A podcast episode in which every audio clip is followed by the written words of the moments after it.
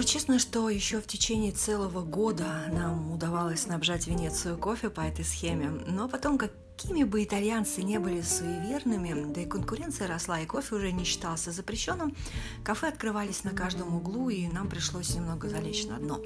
К тому же слухи о корабле-призраке, который появлялся у таинственного острова, не особо пугали людей уже. Все рассказывать вам не буду, но скажу, что страх – это особая тема на этой планете. Через него легко управлять и прятать за ним много что можно. Остров Павелия. Э, ну, слышали, наверное, да, о таком самый загадочный и пугающий остров в Венецианской лагуне. Вообще сама по себе вот история, я имею в виду хронология в цифрах, достаточно иллюзорна. В ней очень много всяких дыр которые не могут объяснить даже самые ученые-историки. Далеко копать не будем, но давайте возьмем, например, мост, э, который находится под Москвой. Загуглите «Воскресенский мост».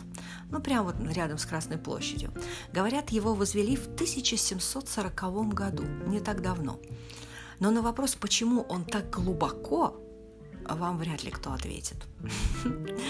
Так вот, э, Павелья, остров, мы там были раньше чумы и различных войн между Венецией и Геной. А, мы еще не рассчитали с приземлением и подтопили немного Венецию, поэтому, когда вдруг при отливе вы увидите в городе ступеньки, уходящие в каналы, ну, такой небольшой баг получился мой. Ладно, шучу, это все сказка. Хотя, извините, реальность она способна. Итак, Павелия, Павелия. В то время был спокойным островком, но он был дальше, чем основная венецианская цивилизация. В то время, хотя он виден с острова Лида. А, на самом деле местечко очень приятное по расположению – в то время там жили рыбаки, отшельники, такие, знаете, местные жители, которые помогали нам, пиратам, кое-что там хранить, ну, чтобы туда не залезали все подряд. Мы придумали легенду про призраков и ведьм, которые якобы заполнили остров, и это помогало нам пришвартовывать туда свои корабли, ну, чтобы потом незаметно так из-за тумана нападать на... Ну, вы поняли. Ну, а потом уже этот остров превратился в а, страшное место, что мне не хочется вспоминать самые низкие точки парабола Кали-Юги. Но вы можете загуглить остров Павелья. Ну, потому что это сказка про любовь. Антонио э, очень часто уплывал куда-то один, а, ну, а мой корабль с моей командой простаивал, но заработав на кофе, братья не особо переживали по этому поводу. Анжело пропадал неделями в городе, Войт рисовал свои картины. Но однажды Антонио сказал, что он хочет уйти в море надолго и один, что где-то там открыли новый путь, и можно хорошо поживиться там, это где-то за Сицилией, даже дальше, что вместе нам, конечно, было хорошо, но ему нужна свобода, и я могу продолжать жить, как хочу, со словами «не надо меня ждать» взял и ушел. Это, конечно, был удар и по моему сердцу, и по моему бизнесу, так как мои планы, ну, такие пиратские, ну, может, они, конечно, не такие жестокие, как там у настоящих прям пиратов-убийц, но они полностью провалились, так как на одном корабле это делать было нельзя, ну, то, что я задумывала. Но с бизнесом мне помог Войт. А, именно он, кстати, придумал тогда корабль-призрак у острова Павелия, который наводил страх на иностранных торговцев. На самом деле там просто работали законы физики, туман и лунный свет. С ним можно поиграть немножко, и как раз появятся призраки. Вообще, Войт стал мне близким другом, который понимал меня с полуслова, и все братья тоже стали как родные. Но вот мое разбитое сердце от Антонио, оно, конечно, все-таки болело. Почему мы иногда не можем перестать привязываться к людям, а? которые нас бросают и делают нам больно? Ну, значит, урок не закончился еще. Но что мне тогда нравилось у Антонио?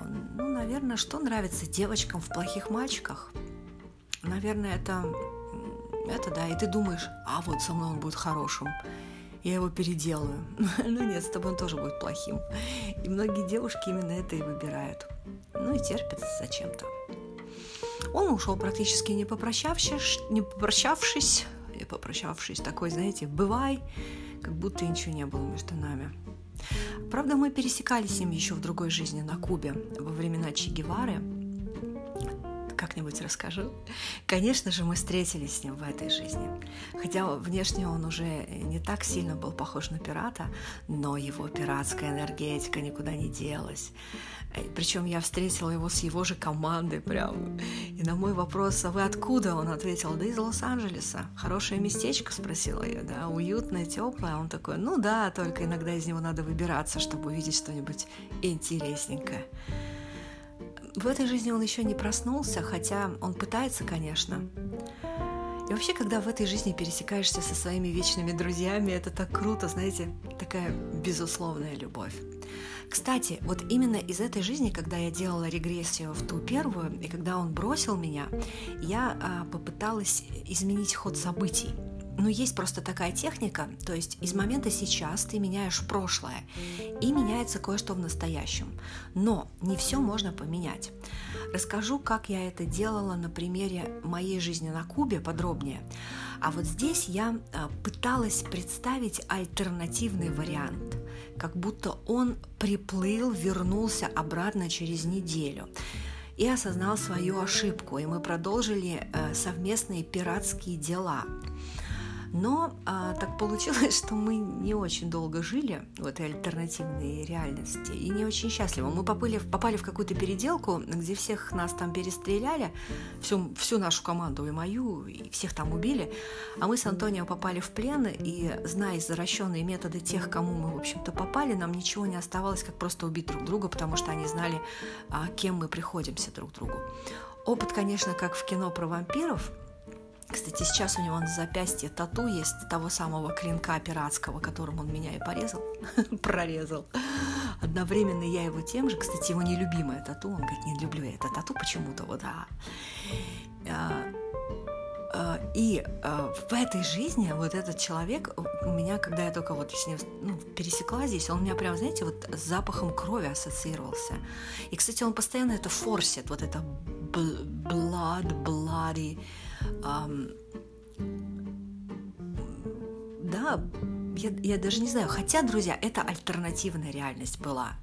То есть она была альтернативной, но она проявляется здесь. А, но линей, линейное продолжение все-таки пошло от той жизни, когда он просто уплыл куда-то на Сицилию, оставив меня одну, хотя не одну, конечно, а со своими ребятами, братьями, французами, которые, кстати, тоже проявились в этой жизни, но об этом позже.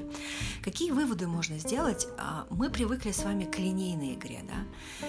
А игра на самом деле не линейно.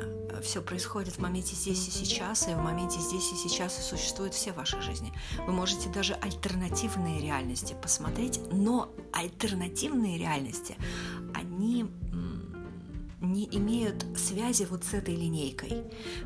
Хотя, конечно, с другой стороны, я же чувствовала э, запах крови, да, такой, когда я вижу или сейчас идет вот эта ассоциация у меня с альтернативной реальностью при виде э, человека из прошлого, хотя альтернативная реальность. В общем, я сама еще пока не совсем поняла, что это, но нет, на самом деле выводы такие, что все есть высшая игра, друзья, нашего сознания, все происходит из точки здесь и сейчас, и как только вы осознаете, можете менять прошлое, и как следствие будет меняться настоящее.